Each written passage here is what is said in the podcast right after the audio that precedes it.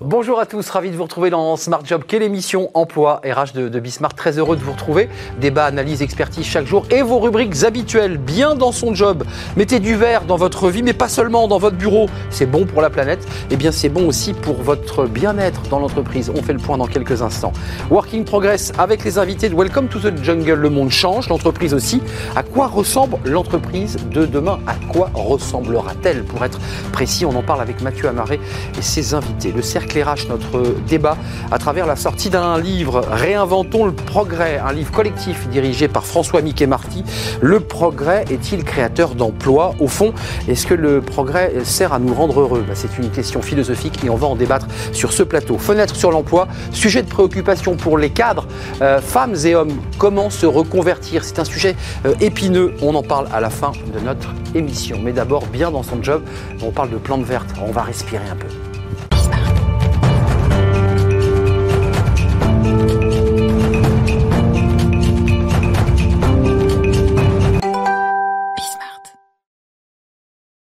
Bien dans son job. Alors la rubrique tombe bien parce que c'est vrai qu'on a besoin bien de, de verre, de verdure. On le dit souvent, aller marcher dans l'herbe, ça fait du bien. Euh, euh, sentir la nature, même quand on est en ville. Euh, on en parle parce que Cyril Schwartz, merci d'être avec nous. vous êtes le fondateur de Corporate Garden, Garden comme jardin, et puis Aura, qui est une autre structure aussi très intéressante. J'espère qu'on aura le temps d'en parler, qui est l'aquaponie, qui est cette relation entre les plantes et les poissons, et qui est aussi un, dans un bureau, l'air de rien, un petit moment d'agrément aussi euh, qui permet bah, de penser un peu à autre chose et puis de s'évader, d'avoir l'impression de partir dans le Pacifique. Et plus encore, et plus. Et plus euh, dans les fonds marins. Euh, commençons par ce, cette relation à la, à la, à la plante. Je, question un peu bête parce que vous êtes chef d'entreprise, je me dis, mais une fois qu'on a négocié sa voiture de fonction, son téléphone de fonction, est-ce que maintenant, dans les négociations d'embauche, il faut négocier sa plante de fonction? Pour, pour, sourire un peu Mais moi, j'avais écrit un petit post sur LinkedIn il y a quelques mois euh, pour prôner le potager de fonction. Euh, dans le sens où de plus en plus d'entreprises s'engagent quand même dans la végétalisation de leur espace physique. Et je m'étais dit, mais pourquoi pas euh, aller un petit peu plus loin et de permettre à celles et ceux qui le souhaitent, bien sûr, ça va être du volontariat, de pouvoir bénéficier d'un mètre carré, de deux mètres carrés qu'ils pourraient cultiver avec leurs, leurs, collègues ou sans leurs collègues. Dans l'espace de l'entreprise, à condition qu'elle ait un petit peu de terrain. Aujourd'hui, ce qui est intéressant, c'est que la conjugaison de des progrès agronomiques et des progrès technologiques fait qu'en vertical, en horizontal, à l'intérieur et à l'extérieur, on peut faire des choses. C'est vrai. On, l'a vu là aux Galeries Lafayette, où on, cultive euh, en étage des, légumes pour les, pour les restaurants, par exemple. Oui, là, là, on est dans le domaine de l'agriculture urbaine, euh, donc dans une démarche de production. En revanche, quand on rentre dans le monde de l'entreprise, je ne suis pas sûr que l'entreprise qui euh, fabrique des téléphones ou euh, fabrique des, produits de maquillage et autres doit être un lieu de production euh, pour l'alimentation des uns et des autres. Cyril, ça marche comment? Vous allez démarcher des entreprises, de fait.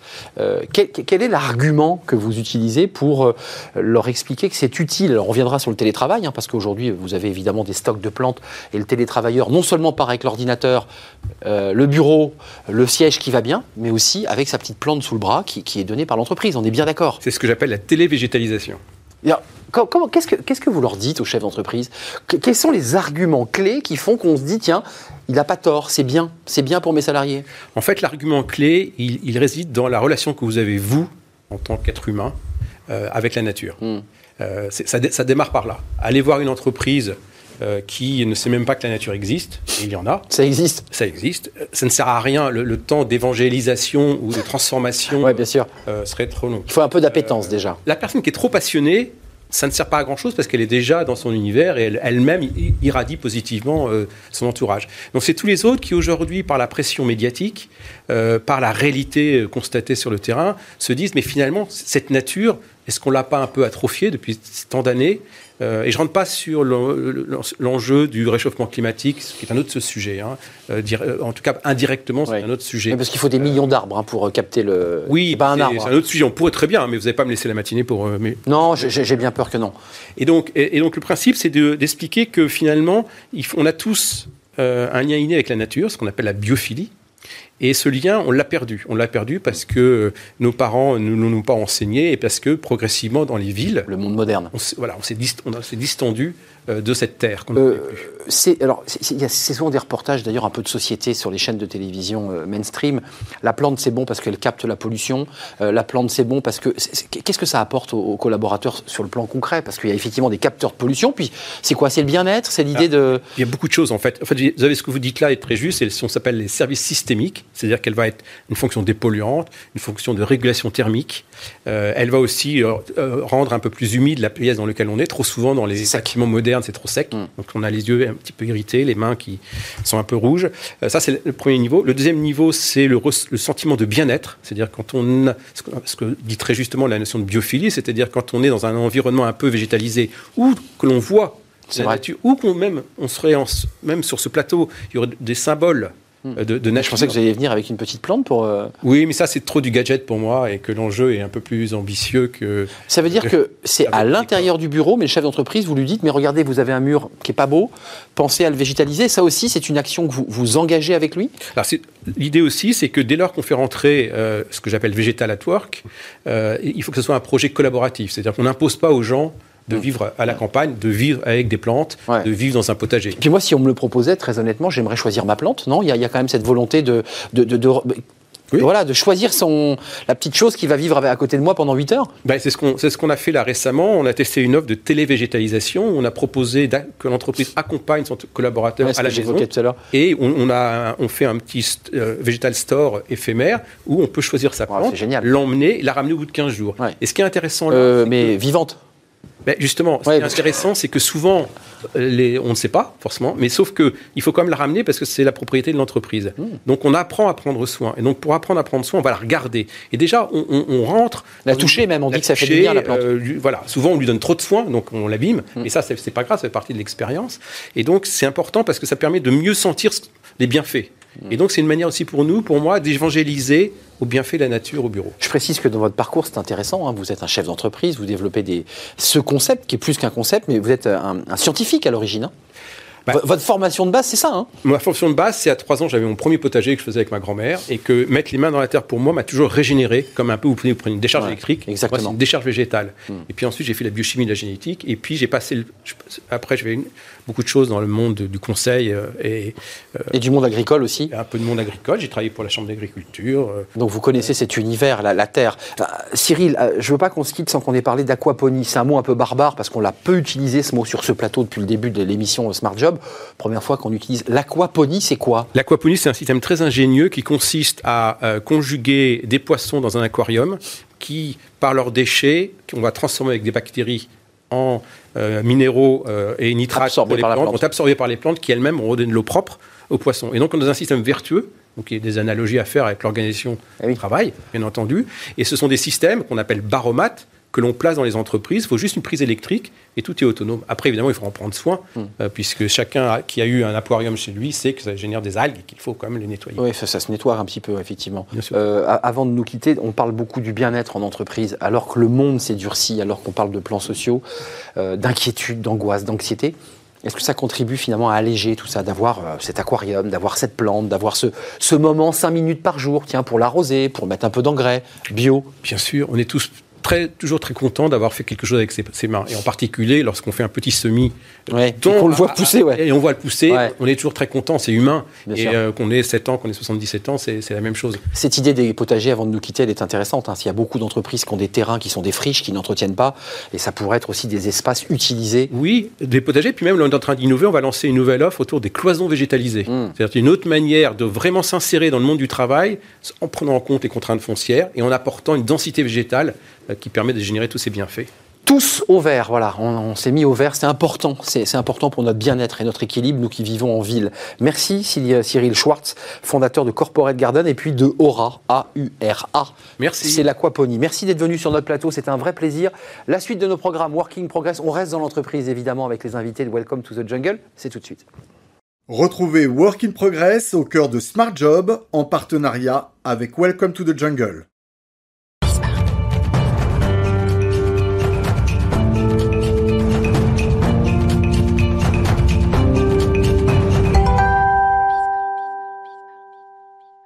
Welcome to the Jungle et ses invités dans notre rubrique Working Progress. C'est très intéressant, euh, Mathieu, parce que je l'évoquais dans, dans l'introduction de notre émission. Oui. Le monde change, l'entreprise évolue. Euh, à quoi va ressembler l'entreprise de, de demain? Euh, bah, C'est tout, le débat et c'est la question que se pose un nombre de- inconsidérable de chefs d'entreprise et votre invité en particulier. Exactement, et on va y aller euh, sur un- une nouvelle peut-être définition de l'entreprise qu'on appelle une entreprise euh, nouvelle génération. Au mi-temps de la crise, euh, c'est peut-être voilà cette entreprise qui pourrait prendre les traits de, l'entreprise de demain, en tout cas serait plus adaptée au moment euh, qu'on vit. Euh, je suis ravi d'accueillir euh, Luc Breton. Bonjour. Bonjour. Vous êtes fondateur de Purpose for Good et président d'un think tank, l'Institut euh, 9 Plus. Je ne sais pas si je fais bien le dire j'ai en 9 anglais. plus en français, ouais, mais c'est 9 c'est bon. J'ai eu peur. Moi aussi, j'allais j'allais rectifier. J'ai 9 plus. Attention, on parle français sur ce plateau. D'accord, mais Purpose for Good quand même, on était quand même dans l'anglais, je me suis Oui, dit c'est je vrai. vais continuer. Euh, vous êtes surtout euh, co-auteur d'un d'un ouvrage, L'entreprise nouvelle génération, tout simple, euh, coécrit avec Philippe Pinault et euh, Olivier Tranois, où vous avez rencontré plus de 250 managers issus de 200 sociétés différentes dans plus de 30 pays. Donc vous avez fait un petit tour du monde de, tour de du la monde. nouvelle entreprise. Ouais, Quelle chance. Euh, vous dites beaucoup de choses euh, en introduction, euh, dans tout l'ouvrage, etc., que ce sont des entreprises qui sont adaptées au monde actuel puisqu'il y a une innovation managériale. Ce sont des entreprises qui sont focalisées sur la raison d'être. Des entreprises aussi qui mettent en place un système de gouvernance partagée. Dans, le, dans le petit tour du monde que vous avez fait, ou le tour d'Europe, je ne sais pas, Tour du euh, monde. Mm. quels sont, quels sont le, dé- quel est le dénominateur commun de toutes ces sociétés? Quel est le premier ingrédient qui nous permettrait de définir d'emblée euh, l'entreprise nouvelle génération Vous en avez cité un, le purpose ou la raison d'être en, en français, qui fédère un écosystème, pas seulement des salariés, mais tout un écosystème autour d'un projet qui est positif, soit pour la société, soit pour l'environnement, et idéalement pour les deux, donc un impact positif. Ce qui sous-entend d'avoir des valeurs qui collent avec ce projet, cette raison d'être, ça c'est très clair. Et ce qui est consubstantiel à ce purpose, à cette raison d'être extrêmement forte et fédératrice, qui va attirer les talents dans l'entreprise, qui est consubstantiel vraiment. C'est ça qu'on démontre par ce tour du monde. On est allé vraiment dans 30 pays, 15 physiquement, 15 en visio. On a fait ça avant Oui. euh, la pandémie, et la pandémie a révélé l'accélération de ce qu'on décrit euh, dans ce livre. Donc, ce qui est consubstantiel, c'est l'agilité, c'est-à-dire des méthodes de management et de gouvernance totalement en phase avec euh, ce projet fédérateur autour de cette raison d'être forte. Qu'est-ce que ça veut dire euh, des gouvernances partagées? Ça veut dire beaucoup plus d'autonomie, beaucoup plus de responsabilité, de la transparence et de la confiance. Certains, comme Pascal Demurger, le patron Oui. de la Maïf, disent le management par la confiance. Si vous n'êtes pas aligné entre tout ce que je viens de dire, autonomie, responsabilité, transparence et confiance avec cette raison d'être, ça ne marche pas. C'est pour ça que je parle de consubstantialité de ces choses-là. Très bien. Mais Vous avez, euh, vous avez rencontré des entreprises qui ont déjà mis en place ces transformations et qui sont en train de le faire. Euh, quelle, est, euh, quelle est la taille, par exemple, des, des structures que vous avez interrogées? Parce que quand on, quand on en parle, on a l'impression, vous citez Pascal Desmanger, Maïf, gros groupe français, euh, est-ce que euh, on parle de, de, de grande taille, d'entreprises de grande taille? On a l'impression aussi que l'innovation managériale, la RSE, les, les, les entreprises qui sont tournées vers l'avenir, ce sont déjà le cas des startups, par exemple. Est-ce qu'on parle que d'entreprises, des gros mastodontes? Alors c'est une très bonne question et c'est ça fait partie de l'enquête que l'on a menée euh, partout dans le monde. Euh, en fait, on, on cite 30 pays, mais on en a identifié dans plus de 40, c'est-à-dire absolument partout.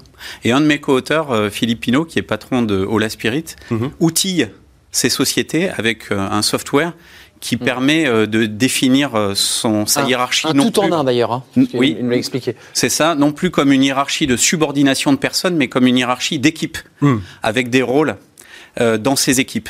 Et donc, qui aplatit nettement euh, la, la structure. Ce que Ola Spirit euh, constate parmi ses clients, Mhm. qui sont une partie des gens qu'on a interrogés, c'est qu'ils sont de toute taille, Hmm. donc de la start-up euh, de quelques personnes jusqu'à la multinationale, qu'ils sont de tous les secteurs, de l'industrie, du service, euh, de l'agriculture, enfin bref, tous les, tous, les, tous les secteurs et sur tous les continents. Mais juste, Luc Breton, euh, dans le monde complexe, je- je- j'essaie de resituer dans le contexte dans lequel on vit. C'est-à-dire que c'est le monde merveilleux des entreprises. Ça représente quoi dans le volume global du monde de l'entreprise? Alors, Alors, on a aussi des salariés qui souffrent, on a aussi des managers qui sont extrêmement directifs, et on a aussi des modèles que vous décrivez très alternatifs, très nouveaux, très disruptifs. Ça représente quoi dans la proportion globale du, du monde de l'entreprise? Je dirais du monde sur la planète d'ailleurs. C'est important de resituer ça. Euh, on ne parle pas de quelque chose qui est majoritaire pour l'instant. On, on décrit quelque chose qui est très en avance. C'est ça. Vous trouverez pas ce que l'on décrit dans ce livre dans aucun magazine d'économie euh, ou magazine en kiosque aujourd'hui. Ce que l'on décrit est en avance et, et- et- et arrive.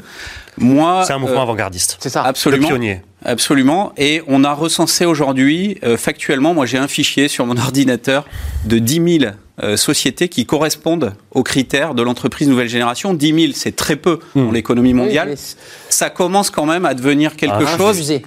Et ce que l'on prétend, c'est que le point d'inflexion vers ces nouvelles gouvernances, non seulement il est inéluctable, on est sûr Ouais. qu'on y va, mais à 10 000, le phénomène d'exponentiel, on est dans le bras euh, de l'exponentiel, ça commence à se courber, et donc on va euh, voir déferler euh, cette nouvelle génération d'entreprises qui ne donnera plus aucune chance Mais on l'entend sur ce plateau d'ailleurs, on voit euh, à travers aux entreprises traditionnelles ou dites euh, legacy. Je pense que. Ouais, ça. euh, la transformation, si elle n'est pas faite euh, rapidement, et moi j'ai- un historique de grands groupes, donc je sais ce que ça veut dire transformer euh, des groupes legacy, des groupes traditionnels, c'est pas une mince affaire, mais c'est absolument critique, vital.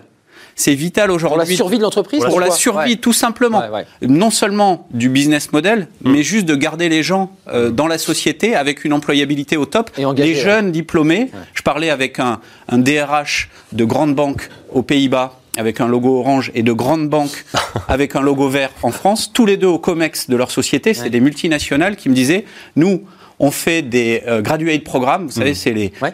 les séances de séduction pour, les, pour Attirer les attirer les meilleurs. meilleurs diplômés de la planète, mais les, les jeunes ne veulent plus travailler chez nous. Et ils me disent, Dans la banque, hein, pour être précis. ils ne veulent Ils plus. veulent pas de la banque. mais ils ne veulent pas de la banque traditionnelle. C'est ça. Ils ne veulent plus venir dans une société où il y a un grand chef, un sous-chef, un sous-sous-chef, et où les choses sont tellement euh, Rigide, désarticulées et, et processées qu'on ne sait plus vraiment Ce quel fait. est l'impact de ce que l'on fait dans une société euh, chaque jour. Quoi. Mais ça va au-delà de ça, parce que le livre est préfacé par Jean-Dominique Sénard, hein, qui, Mm. euh, qui est PDG de, de Renault Nissan. Il parle de crise de sens, dont on parle beaucoup chez les collaborateurs, mais là, il parle de crise de sens de l'entreprise, qui est devenue un objet de, de suspicion, de C'est de vrai. très fort. méfiance. C'est très fort ce que dit euh, Jean-Dominique Senard, qui a participé à la loi Pacte avec euh, Nicole Nota euh, et Bruno Le Maire donc, au début de, de cette année. Il parle de crise de sens, il parle de remise en cause euh, de l'entreprise. Ce qui est très important, à une époque où on a en gros euh, 10 groupes dans le monde qui valent plus de 1000 milliards de valos, 5 sont américains, 5 sont chinois, côté ou pas, mais enfin c'est ça le club hein, Ouais. euh, qui aspire la valeur mondiale. Euh, je dis pas qu'ils aspirent, euh, ils en créent aussi, Ouais. mais enfin ils concentrent une puissance financière qui est très supérieure aux États.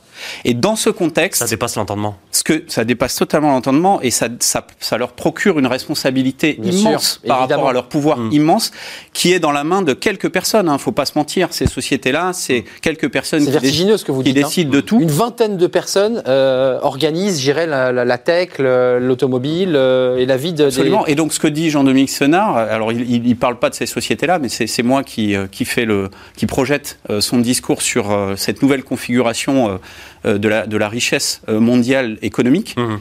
Euh, c'est que euh, on ne peut pas euh, durablement aller dans ce sens. À un moment donné, il va falloir que euh, l'entreprise permette à chacun de nos personas moi, je suis à la fois un salarié, un consommateur et un citoyen. Eh oui. Un citoyen qui vote, un, salarié qui travaille, Tout dans et le un même jour. consommateur qui achète Tout le même dans jour. le même jour. Bah ouais. Je ne veux pas être schizophrène Donc, de mes actions. Je veux me réconcilier, être en paix avec moi-même. Bah ouais. Et pour ça, il faudra des gouvernances partagées que l'on décrit dans ce livre. C'est une certitude. On parle du Luc- progrès dans quelques instants, vous allez rester. Luc, vous savez, dans cette séquence, on, on pêche un peu par pragmatisme, mais pour bien répondre à la question à quoi ressemble l'entreprise euh, nouvelle génération, vous avez décidé euh, euh, d'interroger un acteur particulier, hein, euh, le manager. Euh, Aujourd'hui, euh, vous avez recueilli aussi des, des bonnes pratiques de, de ces 250 managers que vous avez interviewés. Un exemple de bonne pratique pour mettre en place peut-être une première pierre à l'édifice de cette entreprise nouvelle génération, qu'est-ce que ce serait?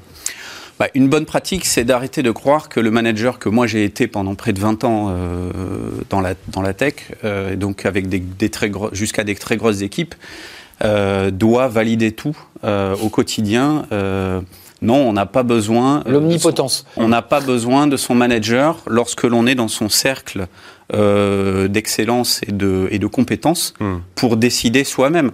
C'est le principe du banc de poissons. Euh, Qu'est-ce qui fait que la France a, a particulièrement mal géré la, la pandémie? C'est que le pouvoir, euh, y compris politique d'ailleurs, est extrêmement centralisé. Bien sûr. Et donc, euh, c'est c'est archaïque par rapport au- à la complexité, à la vitesse euh, de ce que l'on prend comme choc. Très opposé à ce que vous décrivez. Hein. Le, le, le, il y avait un sociologue qui disait euh, ce que, le, la, la, vitesse d'accélération de l'innovation aujourd'hui, euh, c'est euh, l'équivalent euh, de la poussée euh, d'une fusée, ouais. euh, qui s'extrait de la croûte terrestre. Et donc notre bulbe rachidien et notre, notre cerveau euh, euh, traditionnel, il n'a pas. pas. pas été entraîné ouais. à ça. Et donc ce qui est important, c'est de se positionner aujourd'hui comme un manager qui est au service de son équipe, qui va aider chacun à s'exprimer au mieux dans le cadre de ses responsabilités. C'est pour ça que c'est très important de bien décrire qui fait quoi et de mettre de la clarté. C'est l'exemple de l'outil de l'Espirit qui permet de décrire ça, de manière à ce que chacun puisse euh, s'exprimer et que le manager soit là uniquement en facilitateur, en coach. On parle de, servant leader ou de facilitateur, de coach d'une équipe beaucoup plus que d'un service, que en coupure de et qui valide tout euh, comme un petit chef. Luc Il y en a marre des petits chefs. Marre des petits chefs. On l'entend beaucoup d'ailleurs dans les entretiens annuels de, de fin d'année, ce rapport au, au manager. Euh, passionnant, euh, livre passionnant. L'entreprise nouvelle génération, 250 managers interrogés dans 30 pays, en visio et en, en, en présentiel. Merci Luc Breton. C'est sorti chez Erol dans la collection L'instant qui suit. C'est une très belle collection parce qu'on se projette évidemment. La fondation euh, Manpower. Voilà, Manpower, dans le monde de demain, euh, dans lequel on est déjà entré si on vous entend. La suite de nos programmes, Mathieu Amaré. On reste dans cet esprit évidemment avec notre rubrique Travailler demain et votre nouvelle invité. Merci Luc Breton d'être venu sur le plateau. Avec plaisir.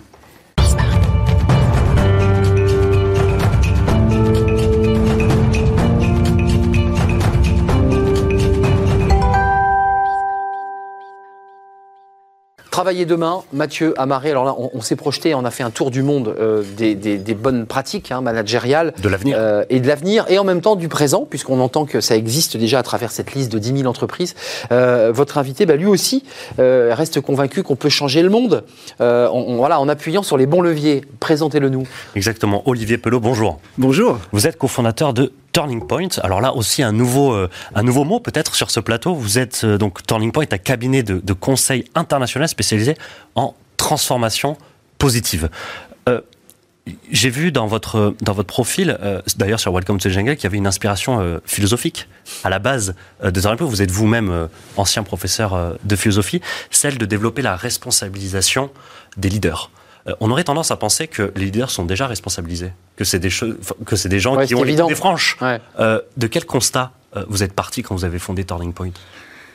Pour, euh, En fait, moi, ce qui m'a vraiment marqué, j'ai écouté le témoignage d'un homme qui s'appelle Bertrand Martin, vous le connaissez peut-être, qui, en fait, était un homme qui avait connu, je dirais, l'industrie euh, ancienne génération et il a une vision qui a été de faire confiance mmh. à des équipes en disant en fait c'est pas moi tout seul nouveau PDG qui vais penser le futur de cette boîte. Je vais faire confiance à tout le monde, les cadres, les ouvriers. Et il a en fait ouvert le dialogue. Il a créé cette synergie, cette collaboration et les idées nouvelles sont venues dans cette boîte qui a été complètement renouvelée. C'est ça la transformation positive. Et donc entre autres, c'est pas que ça, euh, mais c'est en tout cas une conviction forte que en fait une entreprise, une organisation n'est vraiment performante dans la durée que si elle sait à qui, euh, qui elle sert, mmh. en fait. Et si déjà elle se met au service du monde, de la société, de la France, de son environnement mmh. dans lequel elle est. Pas simplement pour optimiser euh, sa performance euh, actionnariale. Vaste débat. Euh, mais bien sûr, il faut un équilibre économique, sinon ça n'est pas viable. Mais au fond, d'abord, elle a une finalité qui est d'apporter des services, d'apporter des biens pour aider les gens. Alors voilà. partons, partons directement dans le vif du sujet, parlons de Turning Point, euh, cabinet de conseil euh, de coaching international. Absolument. Donc vous avez des coachs, des modules de formation que vous proposez donc euh, aux entreprises pour justement faciliter cette transformation positive. Quel, concrètement, comment ça, comment ça se passe? Oui, tout à fait. En fait, il y a 12 ans, il y avait beaucoup de coaching. Enfin, c'était le début, et maintenant, il y en a encore beaucoup plus, mais du coaching individuel. Et nous, on a eu l'intuition de dire, en fait, qu'on travaille. Vous voyez, quand on travaille en coaching, les angles morts, les représentations, hmm. on peut aussi le faire en collectif. De manière à quoi? Avoir plus de retours, d'échanges? Voilà, pour avoir plus d'échanges. Savoir aussi que quand on prend une décision, on, on croit que c'est rationnel. Mais en fait, d'où ça vient hmm. D'où viennent toutes ces décisions On sait bien que on, on est influencé, hein. on a des représentations. Ouais. Et donc, mettre ça euh, au jour, ça permet de prendre des décisions encore plus responsables, mmh. encore plus clairvoyantes et engagées. Et donc, euh, on a inventé des, des, approches de développement du leadership fondées sur le coaching pour des communautés de leaders, des communautés de dirigeants, de haut potentiel dans les groupes. Donc c'est ce que l'on fait, on fait du coaching individuel, ces programmes de leadership, Mm. voilà, qu'on fait pour des groupes dans le monde entier, Mm. Euh, aussi d'ailleurs pour le secteur public, puisqu'on accompagne aujourd'hui les cadres dirigeants de Très l'État. utile. Mm. Très utile, Mm. effectivement. Pardonnez-moi Olivier, mais euh, euh, je vais faire une tautologie. Euh, Oui. Comment vous coachez vos coachs? Euh, Comment vous vous dites d'où elle vient cette aspiration Euh, Ces coachs, euh, quel profil ils ont? Est-ce que est-ce que j'ai à, vous entendre, j'ai pas l'impression que ce sont les mêmes coachs dont on parle. C'est pas ceux qu'on croise dans la vraie les vie, médias, ouais. etc. Quand je quand je prends un abonnement sur Turning Point, quel quel type de coach je vais avoir euh, Eh ben, c'est quel type ça. de personne va m'accompagner Absolument. oui. Très bonne question parce que c'est toute la différence. Des coachs, vous en avez une foultitude, n'est-ce pas C'est pas ce qui manque en ce moment. Tout le monde devient coach. Ouais. La question, c'est qu'est-ce que c'est qu'un qu'est- qu'est-ce qu'un coach va vraiment euh, quelle sera sa vision, sa formation, euh, sa représentation pour vraiment vous accompagner et créer ce, cette prise de conscience, ce changement de, de comportement? Nous, notre, notre vision, c'est que finalement, un leader, ce n'est pas qu'une que des compétences. Mmh. Les compétences, on peut les acquérir, il y a plein de moyens, très bien. Bah, des diplômes, par Il y a exemple. des diplômes, etc. Très bien. Mais c'est plus que ça. C'est quelqu'un qui porte une vision, qui porte des convictions, qui a aussi travaillé sur lui-même, donc il ne va pas projeter sur les Et qui autres. pense loin, qui arrive à se projeter. Exactement. Et qui se projette non pas simplement demain dans le prochain trimestre, mais aussi dans les prochaines années. Donc, euh, Qui a une vision. Qui, qui un peu comme un homme politique finalement, quand on regarde les choses. Absolument. On attend ça d'un homme politique, qu'il ait une Absolument. vision à long terme. qui a une vision à la fois de l'entreprise, mais aussi de la façon de conduire cette Et dans le entreprise, contexte. et, et notamment d'engager, d'impliquer les collaborateurs pour que ce soit une aventure collective. L'implication. Olivier Pello, merci. Euh, On serait resté avec vous euh, plus longtemps encore parce Ça que passe très très vite. Euh, ça passe trop vite, ça veut dire que la densité de vos propos était, était évidemment très riche. Euh, cofondateur de Turning Point, euh, qui est un coaching un peu pas comme les autres, euh, différent par votre formation notamment de, de philosophe. Merci Olivier d'être venu dans la rubrique Travailler demain. Merci Mathieu. Merci Arnaud. Euh, Welcome to the Jungle, évidemment, à découvrir sur Internet, sur le site Welcome. Il se passe plein de choses. La suite de nos programmes, vous n'allez pas être dépaysé. Le progrès. Bah oui, le progrès. On parle que d'innovation, mais nous, on va parler du progrès. Il y a un livre qui sort. Est-ce qu'il est bon pour les salariés? Est-ce qu'il est bon pour les citoyens, ce progrès bah, C'est vrai que c'est compliqué. Il y a des sujets de rupture, euh, la 5G, les vaccins, tous ces sujets. On en parle euh, avec mes invités dans quelques instants. Restez avec nous, on fait une courte pause et on se retrouve après pour parler justement du progrès.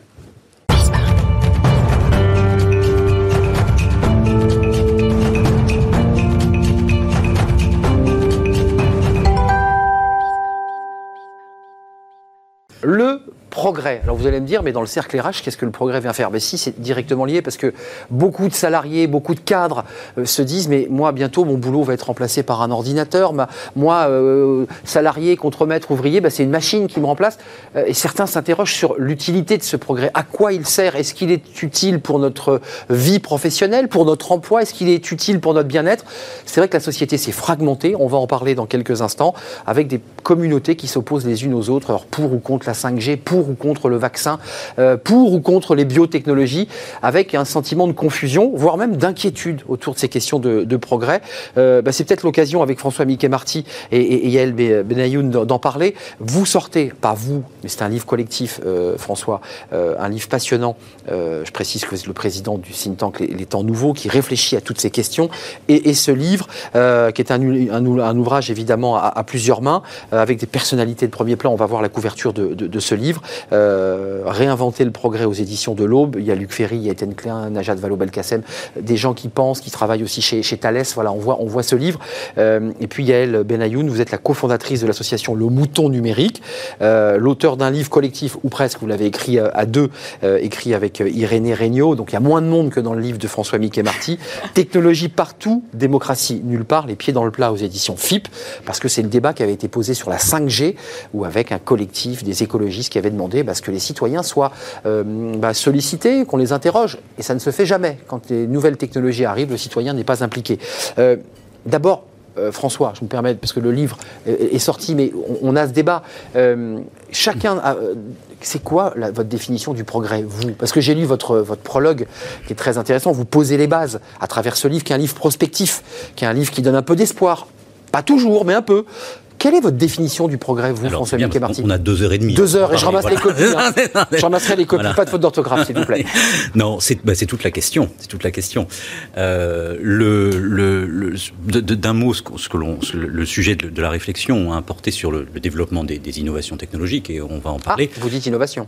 Oui, innovation, innovation technologique, des technologies nouvelles. Bon, et pour répondre à votre question, je pense que depuis, euh, pour faire un peu court, depuis le XVIIIe siècle, euh, l'innovation technologique, les lumières vont de pair avec le progrès de la société. C'est-à-dire, quand vous dites c'est quoi le progrès, bah, c'est à la fois une amélioration dans notre schéma euh, historique, culturel, c'est une amélioration des conditions de société, de vie dans la société, une amélioration des conditions d'usage, une amélioration matérielle, Mmh. une amélioration de l'éducation aussi, éducation culturelle, et puis accompagner tout ça par les sciences et la technologie. Mmh. C'est quoi le progrès Contester aujourd'hui cette science. Exactement. Voilà. Là, Donc, on est, on est sur un point de, de contestation. Et le numérique, puisque vous parlez de cette quatrième, quatrième révolution industrielle qui est celle du numérique dans laquelle nous sommes, j'ai mon smartphone, nous sommes tous connectés, nous sommes surinformés. Euh, votre définition du progrès, vous qui dites euh, bah, le progrès partout, enfin en tout cas de l'innovation partout, de l'Internet partout, mais pas de démocratie. Peut-être qui est juste un- important de remettre en perspective par rapport au XVIIIe siècle, c'est que euh, cette croyance entre, euh, on va dire, une alliance entre le progrès technologique et le, le progrès de la société et euh, en, en général, ça c'est une, une croyance positiviste qui était située à l'époque et qui a été critiquée dès le XVIIIe Oui, siècle. il y a eu des critiques hein, dès l'époque, c'est vrai. qui a été critiquée dès, dès le XVIIIe siècle. Et en fait, ce qui, et d'ailleurs, ça allait aussi avec la croyance qu'il fallait mettre les ingénieurs au pouvoir, parce que ça allait être les ingénieurs qui allaient être les plus à même euh, de pouvoir organiser la société euh, comme, euh, comme il le fallait. Et donc, avec une certaine croyance qu'il y avait d'un côté le savoir scientifique qui primait sur euh, tout, le, tout le reste de la société. Et juste ce qui est peut-être intéressant à voir euh, aujourd'hui, c'est qu'effectivement, on a parlé d'innovation, on a parlé de numérique, on parle de technologie, nouvelles technologies, et en fait, on amalgame un peu tout ça. Plein de choses, ouais. Euh, alors qu'il y a des réalités derrière qui sont très différentes. Et parfois, c'est bien peut-être de se poser un peu, donc je sais pas de ce qu'on aura le temps, en tout cas, d'explorer pour regarder plus précisément de quoi on parle. Parce que quand on parle de, je sais pas, l'automatisation des caisses dans les supermarchés, ça n'a rien à voir avec la 5G, qui n'a rien à voir avec nos smartphones. Enfin, c'est des réalités différentes avec des débats derrière qui sont différents. rangé dans une catégorie qu'Étienne Klein conteste d'ailleurs, parce qu'il dit aujourd'hui on n'utilise plus, plus le mot progrès, mais le mot innovation. Et, et les mots ont un sens. Le, le progrès avait une visée philosophique, j'irais presque politique, avec notamment le mot social qui était souvent associé par les syndicats à la notion de progrès social. Et quand on ne met pas social au mot progrès, ben, on a le sentiment qu'on on nous chipe un peu finalement ce, ce bien-être social aux dépens finalement, et vous le dites dans, dans le prologue, vous dites bah oui, il y a eu le communisme qui était la contestation du capitalisme.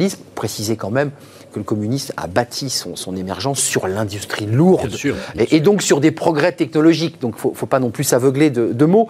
Euh, là aujourd'hui, il y a le vaccin, pour être très concret, avec des blouses blanches qui depuis presque un an euh, sont sur toutes les télévisions.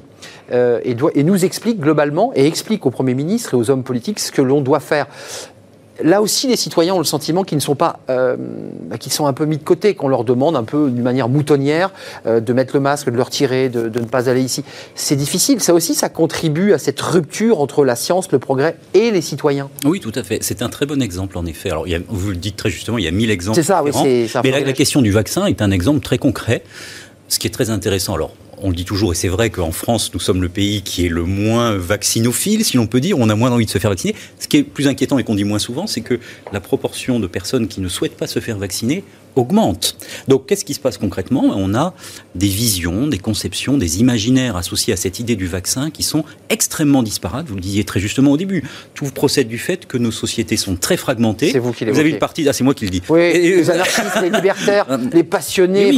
Il y a une multitude de Voilà. micro-sociétés qui, qui s'affrontent, en fait. Et donc, ce qu'on est en train de faire en ce moment, c'est qu'on est en train de projeter une vague d'innovation technologique extrêmement forte, et probablement dans les années qui viennent, cette vague va être de plus en plus importante, c'est ce qu'on appelle parfois la quatrième révolution industrielle. Donc vous projetez tout ça dans des sociétés qui sont extrêmement éclatées. Donc sur votre fameux vaccin, vous avez des gens qui disent, moi j'en veux, c'est formidable. Il arrive en. Grande-Bretagne la semaine prochaine. Il est là. Il est là, ça y est. Oui, c'est pas du rêve. Non, non, ça y est. Puis vous avez des gens qui disent je n'en veux à aucun prix. Et dans ces gens, c'est très intéressant, c'est que pour euh, résumer sur ce, conclure sur ce point-là, sur ce, cette question du vaccin, vous avez des gens qui qui, ont, qui, qui s'inscrivent de manière volontaire ou imaginaire ou réelle dans ce qu'ils considèrent comme étant une contre-société. C'est-à-dire ce vaccin est porté, comme vous le disiez très justement, par la science, par des gens d'en haut. Et ben bien leur truc, je n'en veux pas. Des sachants. Donc, Des sachants. Donc ce n'est pas uniquement, oulala, j'ai peur des protocoles, est-ce que ce vaccin est bien efficace, quels sont les effets secondaires? C'est ce truc qui vient d'en haut, je n'en veux pas. Et donc là, on est exactement sur une tension majeure que vous décrivez très bien sur cette question du progrès. On nous, entre guillemets, impose une technologie, en l'occurrence une technologie médicale, scientifique, etc. Moi, j'en veux pas. Donc là, il y a une question fondamentale. Qu'est-ce que le progrès? Donc il faut réfléchir à comment on peut faire autre Et chose ou autrement. Et c'est la réflexion qui est menée par différentes focales. Je précise que votre livre n'est pas monolithique, il y a plusieurs points de vue. Étienne Klein est un peu décliniste, il est même un peu pessimiste. Il n'est pas collapsologue, on en parlera tout à l'heure, parce qu'il y a ceux qui considèrent que la planète, c'est fini, qu'elle va s'effondrer, puis qu'on va rebâtir un monde meilleur avec une lampe à huile peut-être, pour faire un, un vilain jeu de mots. Euh, Yael Benayoun, vous, sur cette vision de la technologie, c'est la même chose. On voit qu'il y a cinq grosses, quatre grosses entreprises qui monopolisent, et, et qui sont les GAFA, euh, j'en ai même six avec les Chinois.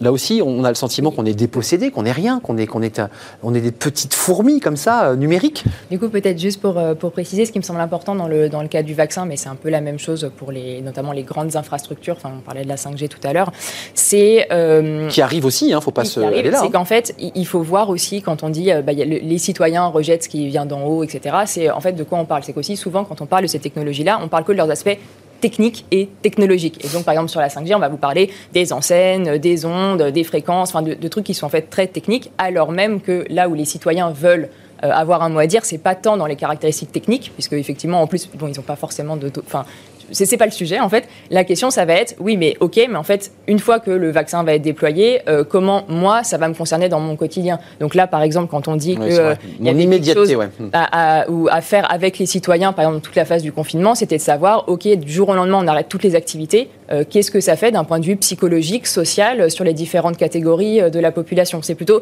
de ça qu'on parle plutôt que de dire euh, les citoyens doivent dire ce qu'il faut mettre dans le vaccin. Enfin, vous voyez, et sur la 5G, C'est c'est un- vrai. et sur la 5G, c'est un peu la même chose en fait. C'est c'est cette question de dire, bah, en fait, la 5G, ça va avoir des impacts sociaux très importants. Enfin, euh, et parce que, alors on dit qu'il y a des usages qui sont liés, mais en fait, derrière, il y a aussi des investissements et des marchés. Euh, par exemple, la première année, c'est 70% des installations qui vont être liées au réseau qui vont être des caméras de surveillance. Donc, ça va avoir un impact direct sur euh, les villes, potentiellement.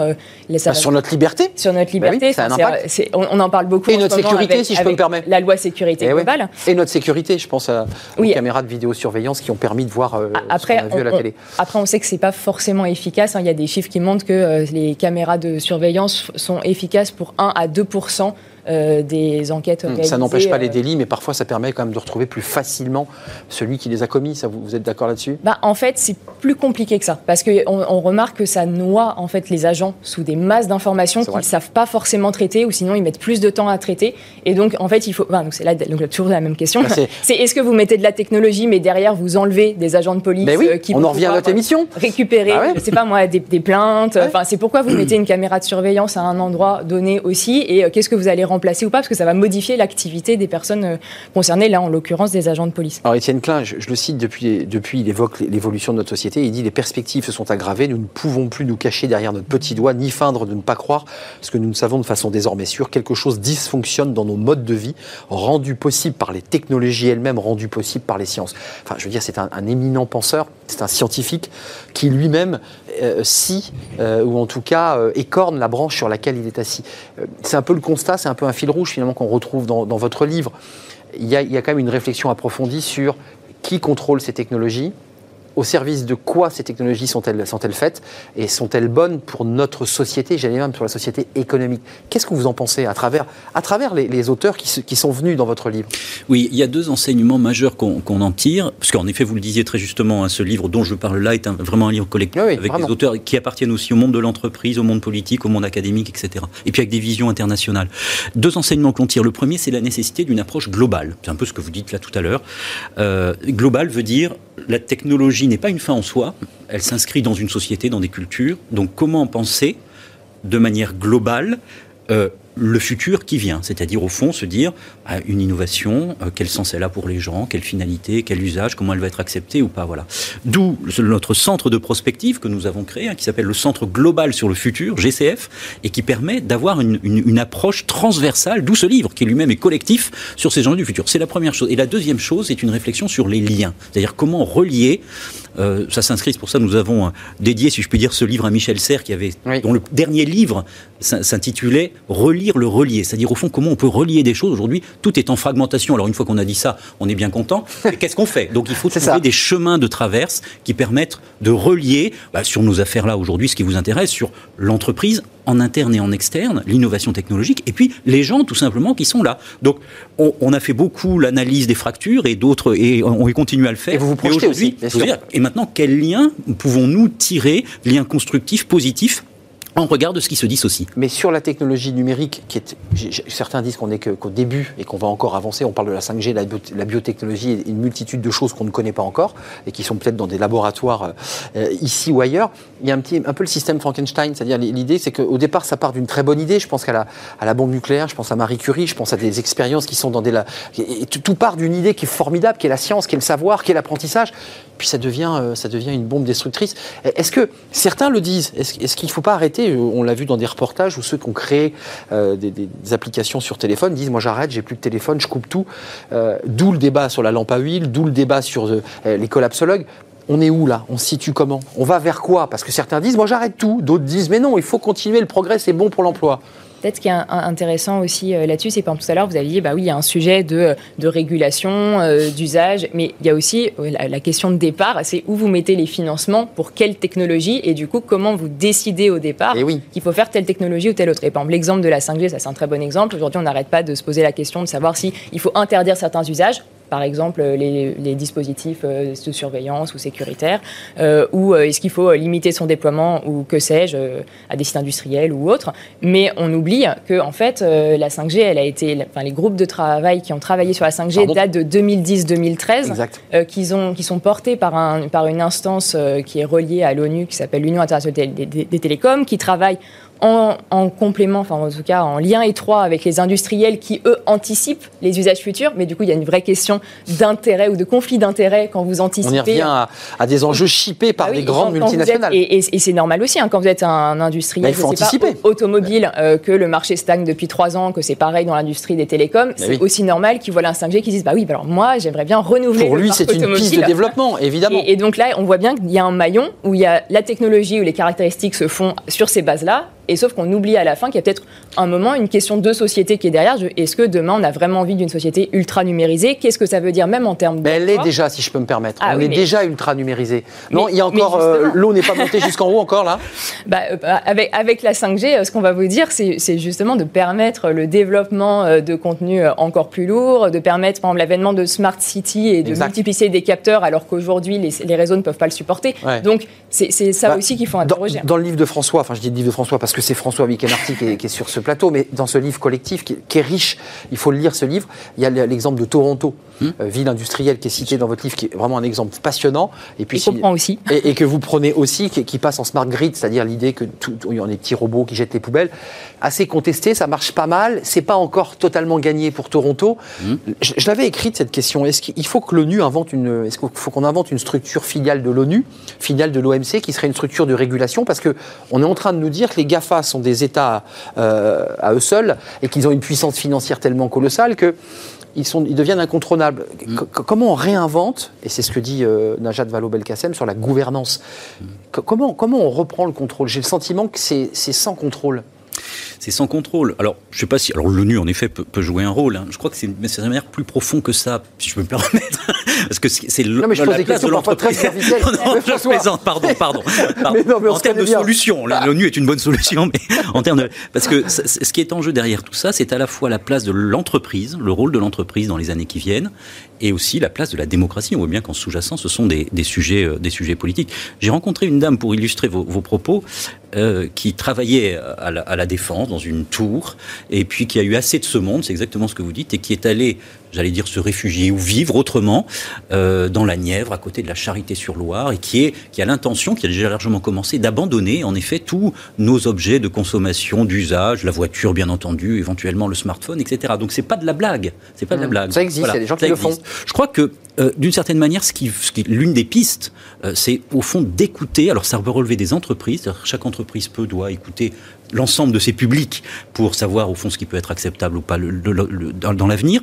Dans, dans, le champ politique, ça veut dire organiser des débats, des rencontres, des échanges. Et puis dans le champ médiatique, c'est un peu ce qu'on fait là. Là, on est en train de parler de la 5G. Vous dites très justement, mais la 5G, il y a des gens qui travaillent depuis longtemps. Sauf que la 5G, d'une certaine manière, le débat public ne s'est ouvert véritablement que lors de la mise, l'ouverture des enchères en septembre dernier. Donc d'une certaine manière, ça veut dire que c'est très curieux que ces enjeux si fondamentaux soit relativement absent jusqu'ici des débats publics, alors que ça concerne la vie de demain, l'entreprise de demain, la démocratie de demain. Bref, parlons-en. Il, y a la commission, il y a la commission consultative des, débats qui, normalement est amenée à, gérer ce genre de, choses. Il, il, nous reste 7 minutes, alors vous allez voir, on ne peut pas explorer. Vous voyez, il y a une frustration sur ces sujets parce qu'il y a philosophique. En matière d'emploi, concrètement, c'est faux d'ouvrir le débat sur, vous l'évoquiez tout à l'heure, dans la florilège, les caisses automatiques, je parle des robots sur les chaînes de montage automobile, je parle de la nanotechnologie, c'est bon pour l'emploi ou c'est pas bon pour, l'emploi et donc pour l'homme? C'est ça la question qui est posée aussi, qui fait qu'on a peur. Alors peut-être je voulais juste revenir quand même sur l'exemple de Toronto parce qu'il me semble important, parce que là on a parlé des smart grids, etc. Mais il y avait surtout un projet à Toronto de Smart City euh, qui était porté par euh, la, la, filiale euh, Kayside, si je ne me trompe pas, euh, qui est une filiale donc, de Google, euh, où là c'est un projet de Smart City comme on les imagine, le plus complet. Le avec, monde merveilleux. C'est ça, les trottoirs chauffants, les bancs qui, qui vous Les robots poubelles qui jettent les poubelles. les caméras, bref, il y, avait, il y avait tout ce que vous pouvez imaginer dans une Smart City. Il y avait encore des journalistes. Dans une Smart City. Il restait des journalistes, enfin automatisés. et, et, en fait, ce qui, ce qui est intéressant, là, c'est qu'il y a eu tout de suite une levée de bouclier en fait de la population ouais. qui interrogeait notamment le modèle économique de telles infrastructures parce que bien évidemment ça coûte très cher. gros investissement. Et euh, quand euh, Google vous dit, enfin ou euh, Sidewalk pardon vous dit non on va pas exploiter vos données alors qu'on sait quand même que c'est le modèle économique de Google. C'est la data derrière, qui intéresse bien sûr. Et que derrière euh, on vous dit non on vous promet qu'on va pas privatiser certains publics parce qu'on certains services pardon parce qu'on parle quand même d'un service public hein, on est dans la ville. bon là il y a eu quand même un truc en disant bah, alors du coup clarifiez et dites-nous comment vous allez ouais, ça. Parce que c'est pas clair. Mais ce qui est intéressant, c'est de voir pourquoi la ville, Toronto, bah, en fait, a longtemps n'a pas écouté ces contestations et finalement a essayé de faire des, des fausses consultations, en, en, gros, enfin des fausses consultations. Il y a des consultations, mais un peu juste hyper descendantes pour expliquer le projet avec des documents de 1500 pages illisible, sans sommaire, vu, ouais. illisibles. Ouais, enfin. et, et, en fait, ce qu'il y a derrière, et, ce qui est, et je pense que c'est ça qui pose la question aussi de l'orientation des technologies et du coup de comment on reprend le contrôle, bah en fait, c'est que la ville de Toronto, devant, elle avait quand même en face d'elle euh, Sidewalk avec Google, qui, au fur et à mesure des contestations, lui mettait sur la table euh, justement la promesse Et notamment, à la fin, ça arrivait en disant non mais vous en faites pas, on vous offre une manufacture vous voyez que de. C'est l'ultime euh, argument. Mais, mais, oui, mais quand ça, ça bloque. C'est du chantage à l'emploi. On vous offre une manufacture euh, de, de, bois, on vous offre euh, un fonds d'investissement, un incubateur, un machin. Qui sont la... des gadgets au final dans, dans, la bouche de Google. Et à la fin, ça, ça devait sur le papier amener à 44 000 emplois directs et 98 000 emplois indirects. Et au final Et bah, du coup, au final, euh, donc justement, 10 000. Les, les, contestations, non, non, c'est que les, les, contestations ont gagné. Alors, sous couvert de euh, c'est à cause du Covid que le projet s'est arrêté, mais euh, finalement, il y, a eu, mm. il y a eu un frein dans, dans, le projet. Pour conclure, le progrès, c'est bon pour la croissance, pour notre développement économique. Est-ce que c'est bon pour l'emploi? Puisqu'on voit que l'argument de l'emploi, c'est un argument un petit peu euh, pour appâter, pour, pour calmer les, les, les tensions. Mm. Il n'y a pas de lien direct entre progrès et emploi Si? Bon, a, de fait. bien sûr, il y, a, il, y a, il y, a, deux liens. C'est du Schumpeter, d'une certaine manière. Il y a bien sûr des destructions, et puis il peut y avoir des créations. Mais c'est ce point-là qui est essentiel. C'est-à-dire que euh, si vous êtes à la tête d'une entreprise, souvent, et si vous portez des produits technologiques, vous pensez au fond que la croissance, l'emploi et le business procèdent de l'innovation technologique. D'une certaine manière, il y a une évidence. Voilà. Et le, on l'entend pas tout le temps sur ce plateau. On l'entend partout, bah, bien entendu, c'est normal.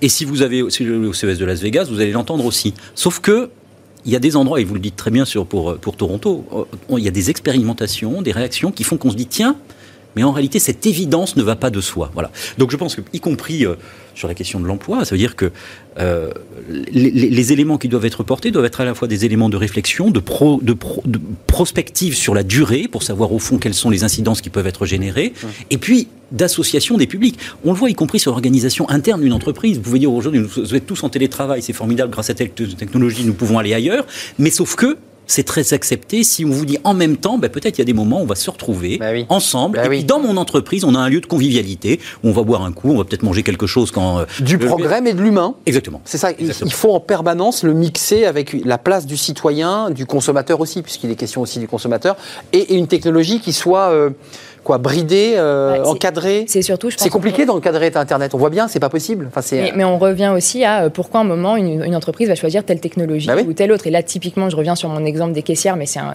bon exemple. Ça fait plus de 10 ans qu'il y a des caisses automatiques. C'est lancé. Pourtant, pourtant, il y a eu un regain d'intérêt il y a deux ans. Pourquoi? Parce qu'il y a Amazon qui arrive euh, sur le, sur le secteur euh, de la grande distribution avec son magasin euh, Amazon Go, qui pour le coup n'a même pas de caisse automatique, mais juste sans caisse.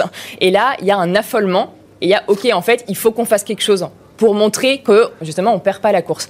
Déploiement massif euh, avec euh, plein d'articles qui vont montrer que de toute façon le boulot des caissières euh, C'est exact. pénible, c'est horrible. Il Tout faut- ça parce que c'est une guerre économique entre, et, entre et en multinationales. et, du coup, ce qu'on observe, C'est que là, concrètement, en termes d'emploi, bah, déjà, les caissières, elles n'ont pas disparu, hein, elles sont toujours là, sauf que maintenant, leur, leur travail est encore plus pénible parce qu'elles sont debout, elles n'ont plus forcément le contact pour, euh, euh, surveiller. bila- bilatéral, mais elles- elles- le, le contact se noue que dans des cas où la machine ne marche pas, ou bref, il y a, y accompagne un client qui sait pas mettre le. il y, y y a un problème des cas de tension, en fait.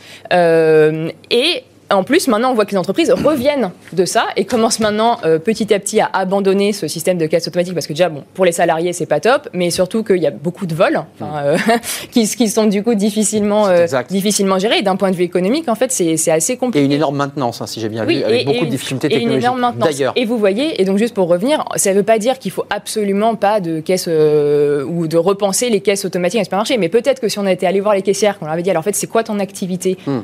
Comment on peut t'aider pour justement faire, comme ce qu'il y avait écrit dans tous les articles, plus d'humains, etc. On aurait fait d'autres caisses. Et je pense qu'il y a des juste, pour finir, des supermarchés en Hollande euh, et en Irlande, si je me trompe pas, qui ont par exemple développé des caisses de bavardage, où là, où il y avec des formations pour les caissières. euh, je vois François qui opine du chef. Je sais pas si. Pour non, conclure. c'est- pour, des- pour publics aussi, euh, typiquement personnes 20 âgées secondes. ou quoi. François, Euh, c'est parce que là, là on, a réouvert un autre débat qui était lié donc au progrès social. Là, on voit bien que s'il n'y a pas de progrès social ou de bien-être pour le collaborateur, cette technologie est déconnectée et donc elle, elle passe moins bien. Vous êtes d'accord avec ça Il y a quand même un débat autour de l'humain et de sa place. Oui, c'est exactement ça. Et, et, de- et la spécificité dans le monde des années qui viennent de l'acceptabilité de l'innovation euh, émanant des vo- entreprises. On n'est pas mission, hein. uniquement, Ouais. on n'est pas uniquement en train de se dire, il y, a un, il y a un cycle d'acceptabilité, c'est normal, on a toujours connu ça. C'est vrai. Aujourd'hui, on est dans des univers spécifiques où une partie des gens euh, sont opposés par principe parce que c'est leur vision, leur mode de vie, etc. Pour l'avenir, Exact. ce sont des visions concurrentes du futur. Et si je veux développer mon business dans des visions concurrentes du futur, il y a un petit souci. Il y a un petit souci, c'est un, vrai sujet de société parce que ça nous habite assez régulièrement avec des manifestations, une radicalité de plus en plus forte. François Mickey Marty, Le Progrès, Réinventer le Progrès, édition de l'Aube, livre collectif avec plein de belles signatures à l'intérieur et une réflexion très prospective dans plusieurs domaines, vous l'avez dit, euh, des gens qui viennent de la politique, de la science. J'ai oublié Luc Ferry, euh, qui n'est pas que philosophe, hein, qui a aussi travaillé sur les biotechnologies.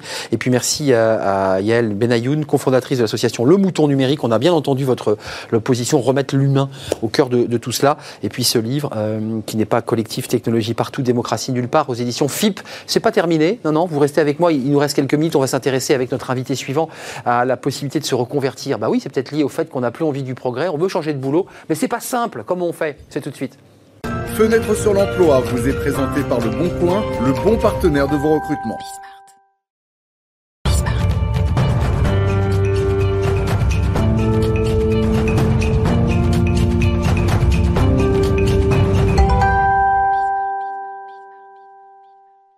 Fenêtre sur l'emploi, pour terminer. Euh, alors, y a-t-il un lien avec le progrès? Y a-t-il un lien euh, avec l'idée euh, que ce qu'on que- qu'on se fait du, du progrès? Amantine Ruas, merci d'être avec nous. Vous êtes coach reconversion pro-chance ou pro-chance? Moi, je veux dire pro-chance. Vous dites pro-chance? On dit plutôt chance. Bon, Moi, je préfère chance, c'est plus sympa. Un mot, parce que cette question de la reconversion, on en a fait même un débat. Pourquoi vous, vous avez décidé de vous intéresser à ce sujet et à- bâtir une, une stratégie d'entreprise C'est un sujet de préoccupation qui touche quoi Beaucoup, beaucoup de cadres aujourd'hui qui sont un peu à bout de souffle. Oui, c'est un vrai sujet dans la société d'aujourd'hui. Juste pour donner un petit peu de contexte, avant d'être coach professionnel, j'étais responsable RH. Donc la souffrance au travail, les difficultés à trouver du sens dans son emploi, euh, à être stimulé par un job qui a véritablement des tâches qui nous animent, euh, c'est quelque chose qui était très prégnant. C'est rare d'avoir une ancienne RH. D'habitude, les DRH, bon, ils ont un peu de langue de bois. Vous, vous êtes ancienne, ils venaient dans votre bureau et vous disaient Moi, j'en peux plus, je suis à bout. quoi. J'entendais beaucoup de C'est ça, c'est ça qu'on entend. C'est une certitude. Euh, ça ne veut pas dire que la souffrance est partout en entreprise. Oui, oui. Mais en tant qu'RH, j'en recevais beaucoup. Et le RH, d'ailleurs, est celui qui reçoit parfois la colère, les frustrations. Donc, c'est de là, en fait, que est parti mon souhait d'accompagner les personnes dans leur épanouissement. Donc c'est d'abord vous qui renversez la table. Vous dites, moi je quitte le RH et puis je, je- je vais, je vais accompagner des gens qui, qui, qui peuvent inventer un monde meilleur ou un autre monde. Tout à fait. Je me suis moi-même reconvertie dans un but, justement, d'aider les autres à se reconvertir de s'épanouir. Parce que je pars du principe qu'en fait, quand on est épanoui dans son job, on est forcément aussi plus performant, mais aussi mieux avec les autres, finalement. Euh, on est capable de transformer les choses euh, et de contribuer à l'échelle de la société, que ce soit ceux qui entreprennent d'ailleurs, parce qu'eux-mêmes ont envie de changer la société, ou tout simplement ceux qui ont envie d'être heureux et épanouis dans, dans- Euh, les profils, c'est quoi? C'est des gens qui veulent entreprendre, c'est des gens qui veulent, on, l'a vu, on, a fait dans ce débat, des gens qui reviennent à la boulangerie, à la menuiserie, qui, travaillent la terre, ils étaient cadres. Euh, c'est ça, c'est des, ruptures aussi, un peu des ruptures de progrès d'ailleurs. C'est des gens qui avaient des postes dans la finance, puis qui, font des radis euh, bio euh, dans le Gers. Pourquoi pas? Tout à fait. On voit un peu de tout. C'est-à-dire qu'on a des reconversions finalement qui sont presque des reconversions sur le même métier. C'est ça. On finit par se rendre compte qu'on aime son métier, mais on n'aime pas le cadre dans lequel on exerce. Peut-être même la relation de travail qui existe. Avec le manager. Exactement, ou les valeurs de l'entreprise. Donc des fois, on change simplement d'entreprise ou de contexte professionnel. Et puis des fois, on se rend compte tout simplement qu'on a choisi un métier, soit parce qu'on ne savait pas quoi faire, soit parce qu'on suivait une voie toute tracée qui était définie par ses parents, son école, le commerce, diplôme, ouais. ingénieur, etc. Mm. Et qu'en fait, on s'est jamais posé la question de qu'est-ce que j'ai envie de faire de ma vie. Qui veut dire qui je suis vraiment, quoi. Exactement. Ouais. Qu'est-ce qui m'anime Quelles sont mes aspirations profondes Mm. Et c'est dans ces cas-là qu'on se retrouve avec des ruptures un peu plus. euh, Ju- Juste un mot, c'est intéressant parce qu'on voit aussi des gens qui veulent ven- devenir chefs d'entreprise euh, dans le bio. Dans... Il y a quand même tout un mouvement disruptif comme dans notre société, là, on le voit. Ah, totalement. C'est pas minoritaire d'ailleurs, ça commence à progresser considérablement. Oui, et je crois qu'on est à l'aube de. Mais alors, votre euh, témoignage est très intéressant parce qu'on est à l'aube de, de mutations très très fortes. Alors, pour la confidence, puisque nous sommes entre nous, Bien on- sûr. nous, sommes- nous allons créer là, dès ce mois de janvier une plateforme sur ces sujets, la plateforme d'échange, et en même temps d'essayer d'apporter des solutions sur ces questions à la fois de, de- de bien-être, de mieux-être, quelque chose qui s'appelle Bloom Up, euh, mieux-être, bien-être, et en même temps de pouvoir accompagner les, des personnes qui ne sont pas bien. On parle énormément de la raison d'être des entreprises. Ah, Je sais pas si vous avez remarqué. On n'arrête pas. non, mais enfin, il y a aussi la, ma, ma raison d'être au travail. Quelle est la raison d'être d'Arnaud Ardouin au sein de Bismart Alors on imagine qu'Arnaud Ardouin a énormément réfléchi Mais pour être évidemment, aussi même épanoui. un livre. Voilà. Mais c'est vrai pour chacun d'entre nous. C'est-à-dire si notre raison Pourquoi je suis là? Pourquoi je suis là? Pourquoi je suis là? Exactement. Et si ma raison d'être est un peu incertaine par rapport à ce collectif qu'est marche l'entreprise, pas. je vais ailleurs, je suis malheureux et je peux être malheureux pendant. Et euh, ce que vous dites est très très juste. Nous on rencontre des gens malheureux au travail qui sont extrêmement nombreux. Donc il faut trouver des solutions. Euh, Coach, c'est intéressant parce qu'il y a quand même un travail de psychologie aussi, Amandine. C'est pas que du RH ce que vous faites. Tout à fait. Donc euh, moi, de formation initiale, je suis donc RH. Ensuite, je me suis formée au coaching, mais de plus en plus, je continue à me former. hein. C'est quelque chose que j'adore et en plus, je, je dois ça aux personnes que j'accompagne. Euh, au fur et à mesure, je me suis formée à d'autres outils comme la programmation neurolinguistique pour aider à débloquer des croyances limitantes, la psychologie et même parfois les psychopathologies parce que c'est important aussi en tant que coach d'être capable de connaître où est la limite de son champ de compétences. Bien sûr. Oui, ça, je voulais vous demander. Parfois, vous dites à un client, écoutez, non, là, là ça sort. Euh, tout, est, tout est possible ou pas? Il y a des moments où vous dites, non, vous voyez, là, ça va pas être possible. Dans le délai qui vous est imparti, il n'y a pas le diplôme, il n'y a pas. Ou alors, vous faites rêver, j'allais dire, vous, vous dites, c'est possible, quand on y croit, on y va. Un peu à la- à l'américaine, quoi, le rêve américain. C'est essentiel de ne pas mentir à la personne qu'on accompagne. Ça, c'est extrêmement important. Euh, par contre, je pense qu'en effet, on se met parfois des barrières sur ce qu'on croit possible ou pas possible. Vous parlez de diplôme. C'est un des freins principaux des personnes qui veulent pas se reconvertir. J'ai pas le diplôme pour ce nouveau Ouais, métier. ça, ou je suis trop âgé, ou je n'ai pas encore assez d'expérience. Alors qu'en fait, à partir du moment où on a une tête bien faite, qu'on communique correctement avec des mots percutants, qu'on est capable de s'adapter, d'apprendre, tout Hmm. Casser les murs, quoi. et puis d'y aller, Et ayez confiance. Exactement. Et puis après, on se forme sur le tas. Aujourd'hui, l'information, elle est accessible partout. On va sur Internet, on trouve l'info. Hum, c'est vrai. Ce qui manque, c'est d'être capable de l'analyser, de la trier, de se l'approprier, et puis d'y aller, en fait. Et donc, c'est ça que j'essaie de véhiculer aux personnes. Leur dire, tu n'as pas besoin d'un tampon sur un diplôme pour pouvoir y aller. Merci Amandine Ruas, euh, coach reconversion pro, non pas chance, mais pro chance, avec euh, bah, tous ces profils que vous accompagnez euh, et que vous suivez jusqu'au bout, jusqu'au moment où ils vont basculer dans le, le nouveau monde qu'ils se sont inventés. Merci à François Mickey Marty d'être venu. Vous viendrez en janvier nous parler hein, de cette plateforme Avec qui fait écho à tous ceux qui, euh, bah, qui sont en souffrance et qui veulent être, bah, être heureux. Voilà. Merci à vous, merci de votre fidélité, merci à Fanny Griesmer. On est un peu en retard, mais voilà, le, le débat était riche euh, et passionnant. Euh, merci à, à l'équipe technique, merci aux réalisateurs et aux ingénieurs du son. Sans eux, nous ne serons rien. À demain. Euh, bye bye. Portez-vous bien.